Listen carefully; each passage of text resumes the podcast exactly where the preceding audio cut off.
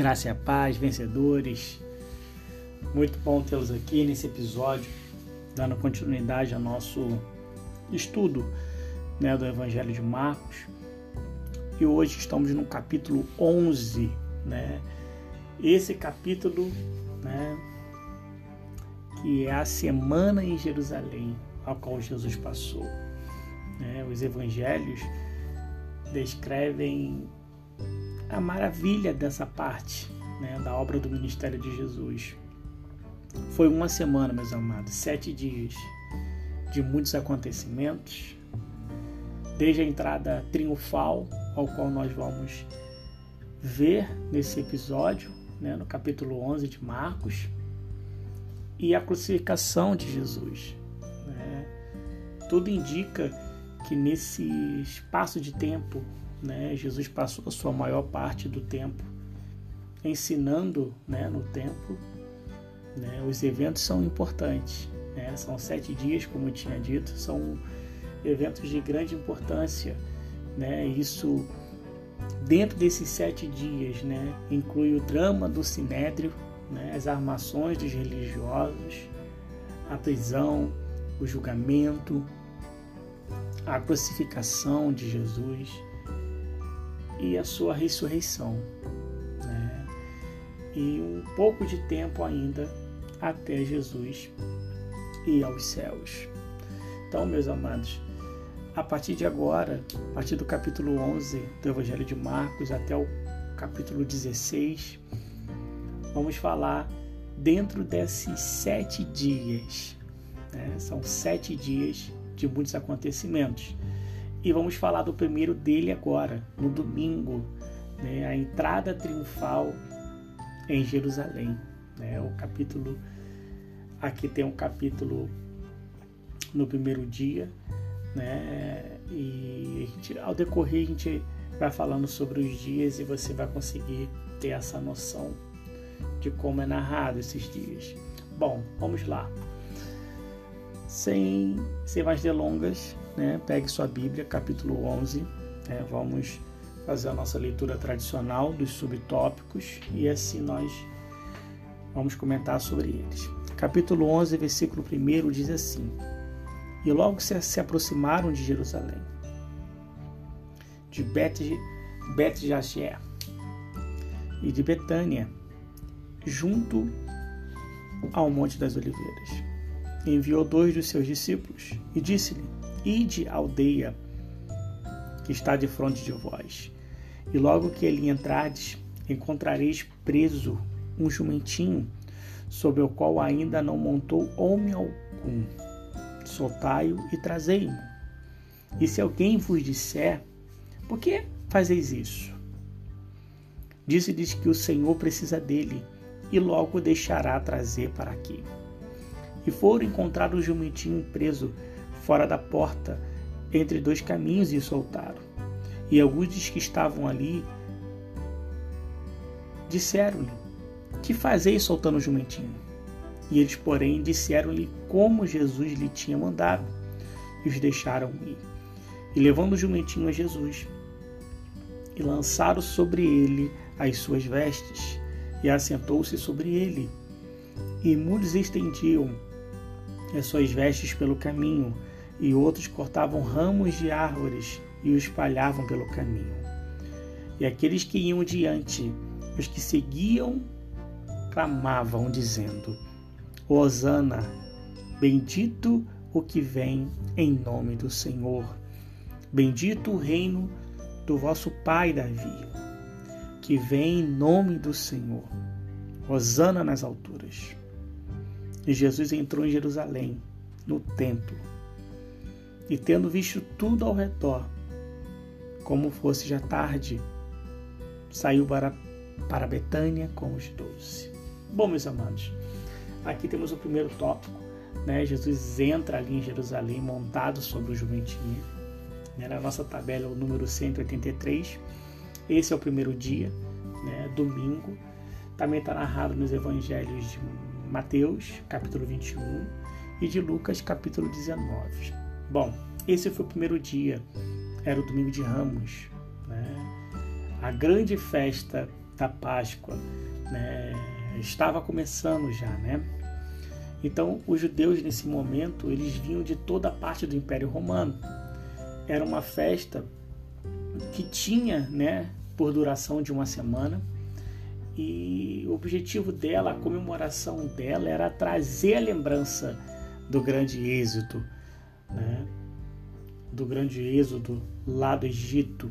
Então, assim, muitos que estavam ali, de alguma maneira, né, tinham conhecimento ou ouvido falar sobre Jesus, né, e juntamente com seus sinais e maravilhas que ele operava.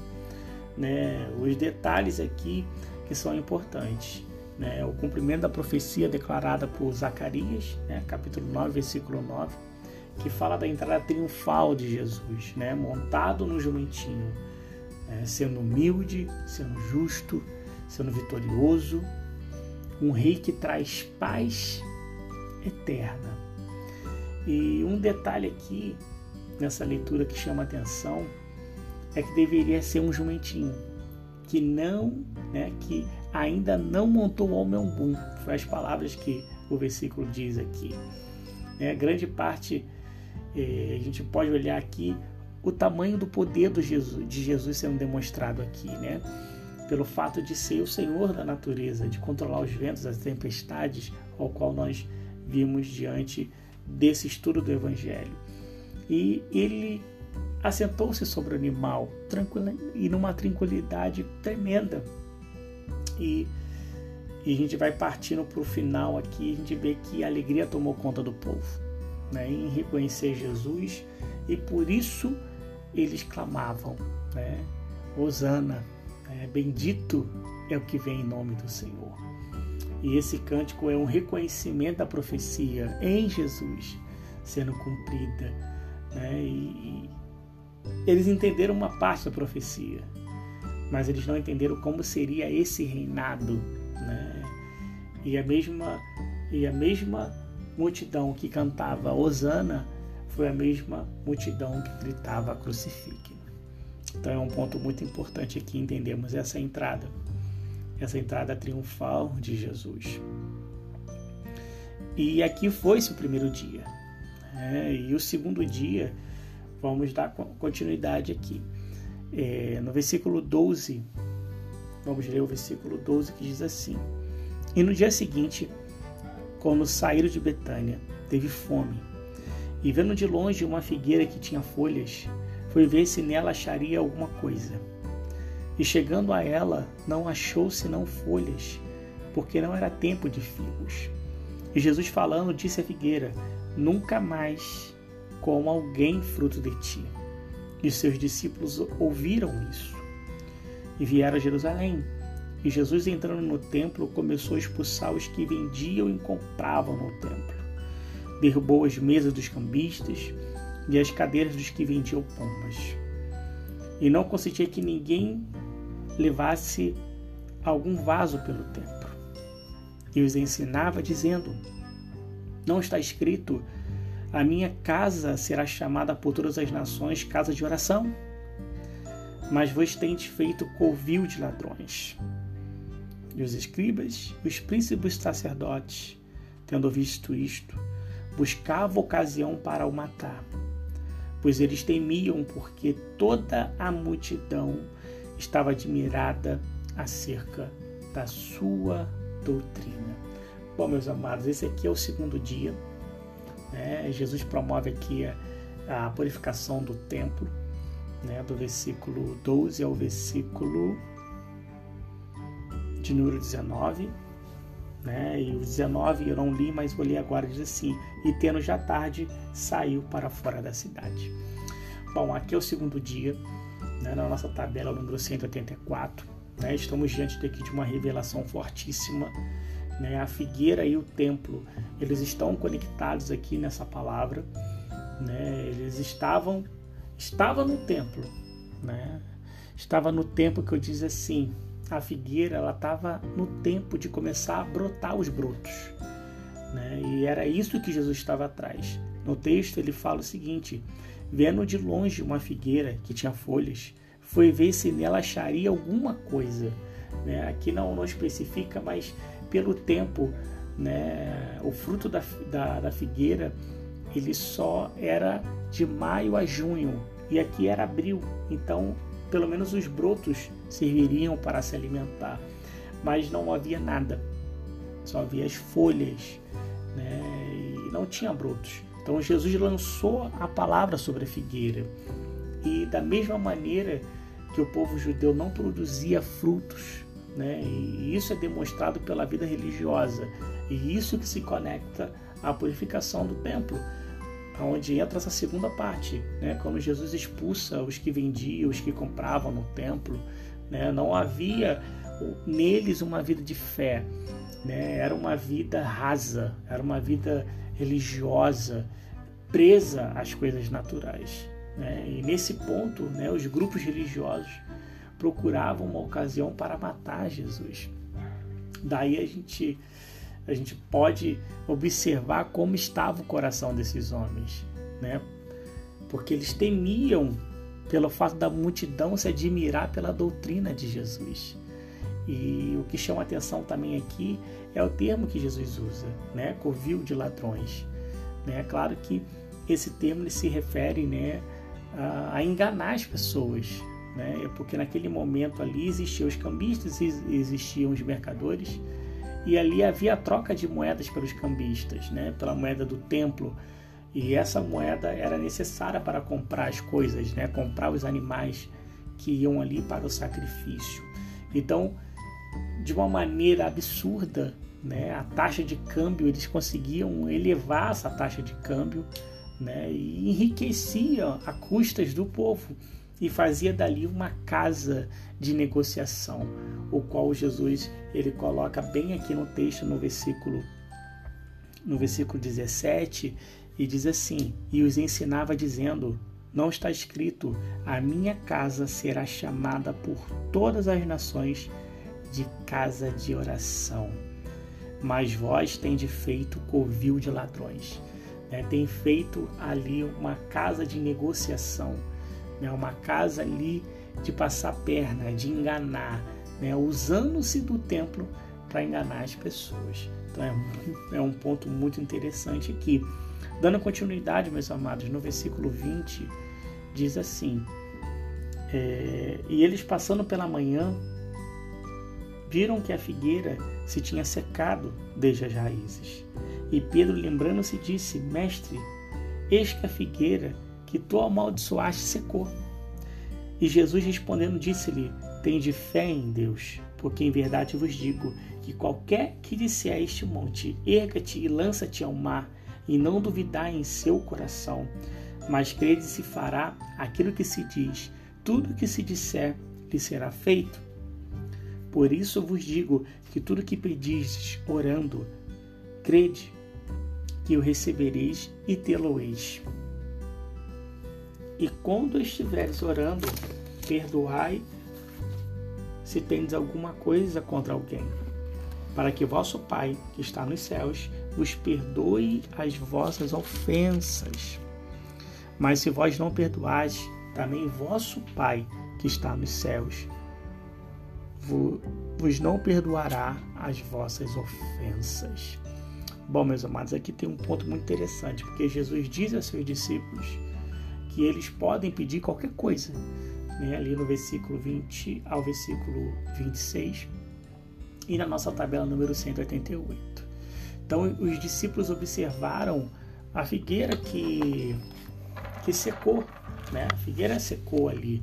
E esse é o resultado de uma vida rasa, né? uma vida sem fé, né? uma vida de apostasia, se conectando ao texto anterior. Né? A atenção aqui que Jesus declara aos seus discípulos é o seguinte: tende fé em Deus. Diferente dessa alegoria que ele utilizou, diferente dessa, dessa relação que Jesus está falando aqui em relação a, aos religiosos, né? aos cambistas, aos mercadores, né? ao povo em si que estava ali fazendo do templo uma casa de negócios, o qual não foi colocado. Né? Então, assim, temos um ponto muito interessante aqui. Nos versículos finais, Jesus chama atenção para o perdão. Né? O cristão precisa perdoar. Para que o Pai vos perdoe também. Né? Perdoar é entregar tudo nas mãos de Deus. Né? E assim está livre. Né? Lançar-se a dor a Deus, que, que é Altíssimo, para derramar paz em cada um dos corações. E aqui nós estamos no nosso, na nossa, nosso terceiro dia, né? na terça-feira. Né? A gente está aqui falando da terça-feira. E dando continuidade, é, ainda nesse dia, ainda, no versículo 27 diz assim: E tornaram a Jerusalém, andando pelo templo. E os principais sacerdotes e os escribas e os anciões se aproximaram dele e lhe disseram: Com que autoridade fazem tu essas coisas? Ou quem te deu autoridade para fazer estas coisas? Mas Jesus respondendo disse-lhe: Também eu vos perguntarei uma coisa, e respondei-me. Então vos direi com que autoridade, com que autoridade faço estas coisas. O batismo de João era do céu ou dos homens? Respondem-me. E eles arrazoaram entre si, dizendo: Se dissermos do céu, ele nos dirá: Então, por que não o credes? Se, porém, dissermos dos homens, tememos o povo, porque todos sustentavam que João verdadeiramente era profeta. E respondendo, disse-lhe a Jesus: Não sabemos. Ele Jesus replicou: Também eu vos também eu não vos direi com que autoridade faço estas coisas. Bom, meus amados, aqui temos um ponto muito interessante, porque aqui os religiosos eles questionam a autoridade de Jesus, né? no versículo 27 ao 33 que eu acabei de ler. E é o versículo final do capítulo. Né? O objetivo aqui era atingir diretamente Jesus e sua autoridade. Né, visto que Jesus ele entrou no templo e começou a expulsar os cambistas de mercadores. Né? O fato aqui de questionar a autoridade foi em relação a isso. Que autoridade você tem? Por que você faz isso? E Jesus ele sabiamente contrapõe né, com uma outra pergunta sobre João Batista, que levou aqueles religiosos a não afirmarem respondendo, né, não afirmarem de fato, mas somente respondendo o seguinte: não sabemos. Né? Essa afirmação ela só tinha só um foco, salvar a reputação daqueles religiosos, porque eles ficaram ali em meio às respostas e foi melhor optar em falar que não sabia a resposta, colocasse uma dúvida. E não foi a primeira vez que questionaram a autoridade de Jesus. Né? Eles só queriam um motivo para acusarem e assim matá-lo, né? matar Jesus. E a conclusão foi que o batismo de João era do céu, assim como a autoridade de Jesus vinha do céu. Mas algo interessante que é a cegueira espiritual, assim como aquela figueira que secou, né? não produziu os brotos, era a vida dos religiosos. Os religiosos tinham essa vida presa, mascarada ali. Bom, meus amados, no próximo episódio vamos dar continuidade ao nosso capítulo 12, né? Provavelmente o capítulo 12 é, vai, vai, vai dar continuidade nesses dias. Né? Nós estamos aqui agora no, no dia, no terceiro dia, na terça-feira. Né? Vamos entrar pra, provavelmente aqui na quarta-feira e assim na quinta, na sexta e no domingo, aonde Jesus ressuscita dentre os mortos. Então nós estamos chegando ao fim desse estudo, né? Então é de suma importância você ter é, essa leitura em dia, né? Eu peço então que você leia o capítulo 12, porque na próxima semana já vamos entrar no, capítulo 12 e é um capítulo riquíssimo que tem a nos ensinar muito. Bom, meus amados, então Fique com a graça e com a paz do Senhor Jesus Cristo derramado sobre a sua vida, né? E que a cada episódio você seja edificado pelas palavras. E caso você tenha alguma dúvida, não deixe de entrar em contato né, não deixe de mandar um direct para mim lá no Poder do Alto, o qual eu sempre estou colocando uma novidade e amanhã colocarei novidades também. Colocarei esse quadro dos dias, né, das referências dos dias, é, o evento que estava nesses dias, nesses sete dias, o qual nós estamos aqui estudando né, essa parte final do Evangelho de Marcos. Ok, meus amados? Então, aguardo, todo, aguardo todos vocês no próximo episódio. Quem não tem a tabela ainda, me manda um direct que eu vou te enviar a tabela, né, a tabela ao qual nós estamos estudando aqui o Evangelho de Marcos, mas também por tabelas estamos estudando o Evangelho de Mateus, o Evangelho de Lucas, né, e algumas situações, algum, algum, algum pouco, bem mínimo, sobre o Evangelho de João. Mas a tabela ela serve justamente para isso, para nos auxiliar nesse estudo. Ok, meus amados? Então, se despedindo mais uma vez, fique com a graça e com a paz do nosso Senhor Jesus Cristo. Amém, meus amados.